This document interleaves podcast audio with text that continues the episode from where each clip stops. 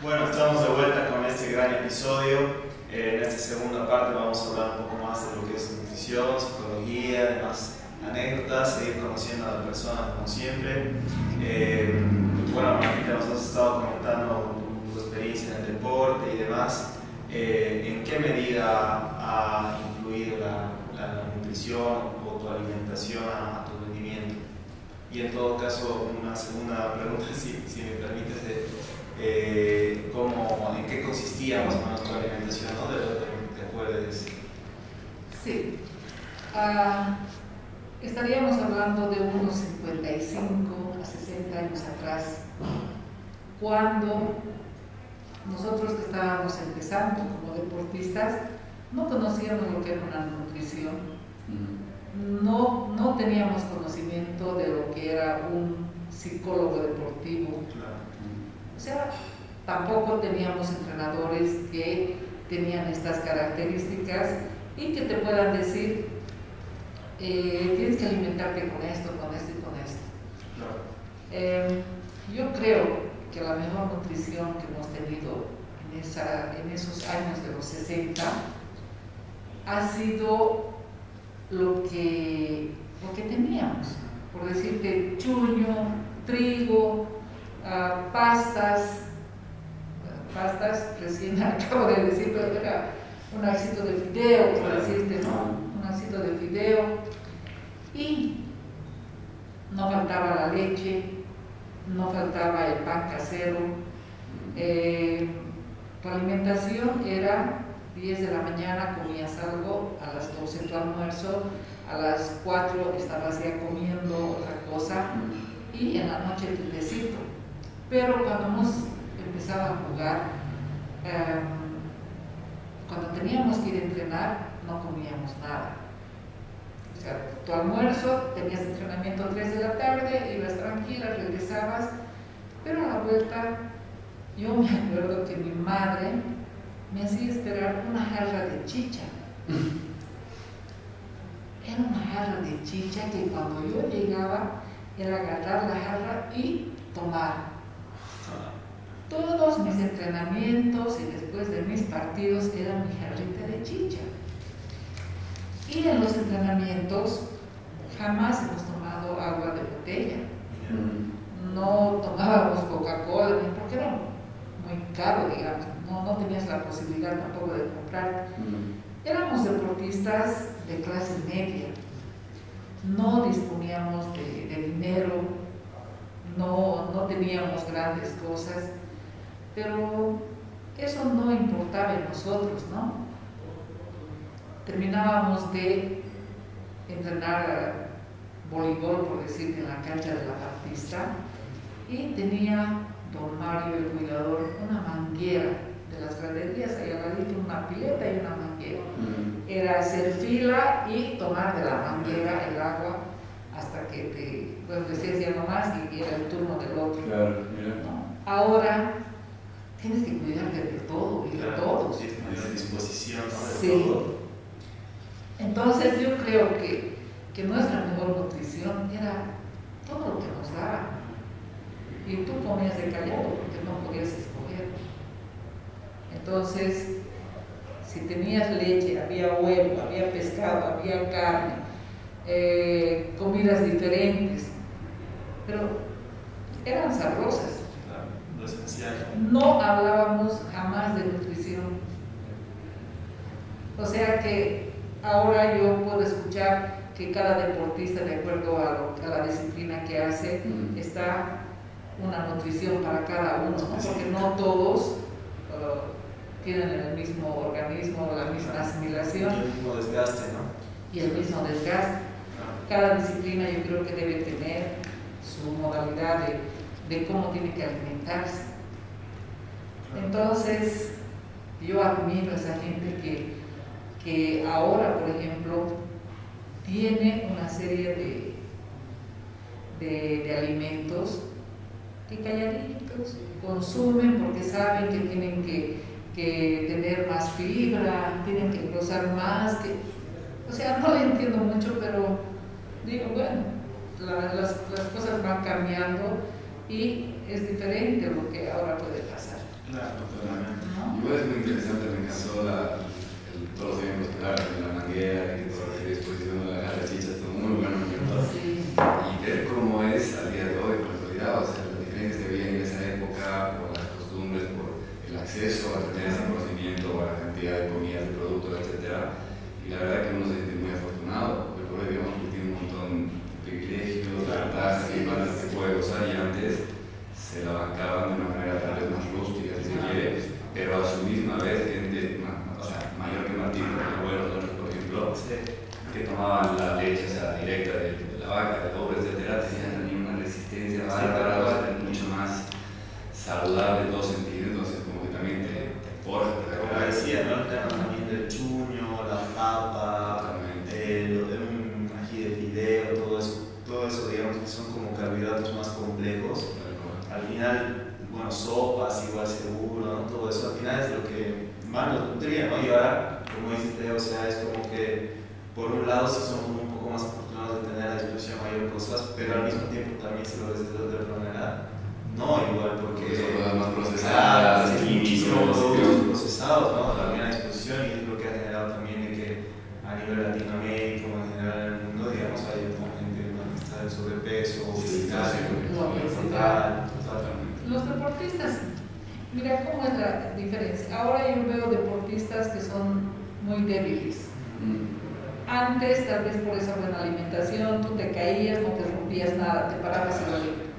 Eh, si te caías en tu brazo, no pasaba nada, igual te levantabas y te dolía un rato, listo. Pero ahora, en el transcurso que yo he estado como maestra, por ejemplo, y trabajando con niños, un niño trotaba y si pisaba un desnivel ya estaba con, con fracturas. ¿No? Entonces, pero sí, es, es increíble cómo la, la alimentación hace que, hace que fortalezca bien tus huesos, tus músculos. Yo he tenido varias operaciones y el que me operó de la espalda de la columna eh, me dijo, señora, qué musculatura que tiene. Mm. Sus tejidos son increíbles. Parece una persona de 15 años. Y yo dije, "Ah, gracias doctor, le digo, pero ¿cómo ha salido la operación? No tiene que preocuparse. Usted antes de entrar me dijo que cuando termine la operación, al día siguiente iba a caminar, estoy viniendo a hacerla caminar. O sea que yo doy gracias por, por esa buena alimentación que, que he tenido, ¿no? Sí, Por no, esa nada. garra de chicha que tomaba constantemente Ah, y que me, me encantaba. Te digo, ahora no puedo tomar porque afecta mucho a la cabeza. Claro, pero- tratando. otras, otras eso. Sí. Ahora los, los deportistas tienen muchas ventajas. Eh, tienen buenos entrenadores, técnicos que ya conocen lo que van a enseñar. Eh, no como antes que, que si bien te gustaba el básquet, ya decían, voy a ser entrenador y hace esto, hace lo otro. Y, y te enseñaba no con la técnica que ahora enseñan. Mm. Claro. Imposible. En el colegio, por ejemplo, esta última temporada me he sentido realizada, realizada porque he enseñado básquet, he enseñado voleibol, Mm. atletismo, cómo manejar los brazos, cómo tiene que estar la colocación de tus pies cuando, cuando haces un dribbling o cuando, cuando haces una digitación. Así, así me han captado los niños. Tremenda experiencia. Ahora me siento triste porque no, no se puede hacer nada de eso. No, No se es puede. complicado. Sí, complicado. Sí. Así es.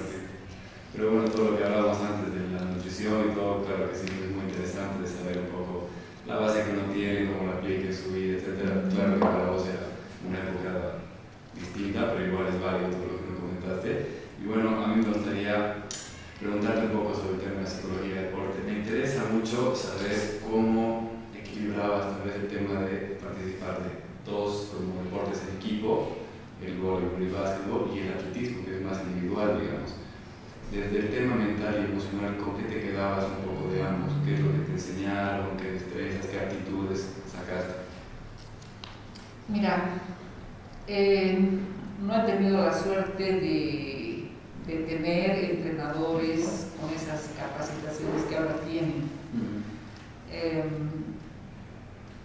tengo que volver a repetir que mi padre ha sido fundamental. Él ha sido atleta, he conocido todo lo que relacionado con lo que era el atletismo, el baloncesto, el fútbol. Y de alguna manera pienso que al enseñarme también eh, manejaba mis emociones, mm. manejaba mis frustraciones, eh, me motivaba de, de, una manera que no puedo explicarte, pero yo decía, tengo, tengo que hacer esto porque si no lo hago, voy a estar fuera. Mm. Y me metí a mi padre me ha indicado de que tengo que, hacerlo de esta manera. Entonces, pienso que, mi padre, con lo poco que sabía, ha hecho de, nosotros gente que, ha tenido una buena planificación, ha tenido contenidos que cumplir. Em, ha llegado un momento en que, si bien en un partido yo podía gritar una mala palabra al árbitro, mm. Mi padre decía, esa no es la forma de que tú te dirijas a un árbitro. Vos tienes que ser más inteligente que el árbitro. Tienes que tratarlo de otra manera. Entonces, a veces hasta con, con las chicas, ¿no? ¿Qué te pasa? ¿Por qué no, no puedes hacer lo que se te dice? no puedes tratar de esa manera, Marta. Tienes que, si estás en una línea de líder, buscar otros términos. Tratar de que la persona no se sienta mal, porque lo que sale y lo que dices se queda para siempre. Entonces, yo pienso que ahora esta profesión que tú tienes es excelente. Pero no te quedes con lo que eres. Aquí tienes que ir a enseñar, si bien yo te comentaba a los niños, porque son los que más te pueden captar, a nivel colegio, a nivel universitario, ya son otras etapas en que hay que saber manejarlos, hay que saber enseñar lo que tú sabes. O sea, agarrar esos, esos caracteres, agarrar esas emociones y trazarles un plan, pero que sea estupendo para él, que le guste.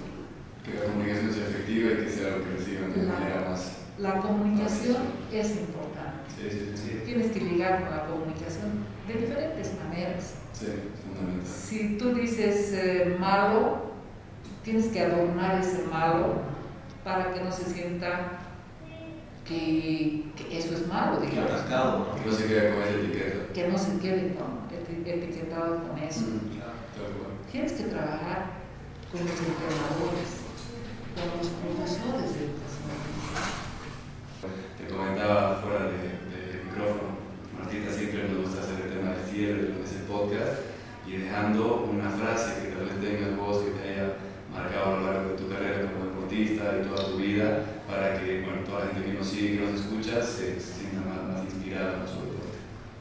Hay, hay algo que me motiva mucho y como maestra pienso que desde el momento en que empecé a, a enseñar, uh, me hacía la idea de que plantaba arbolitos y luego los veía crecer y luego cosechaba. Mm. ¿no?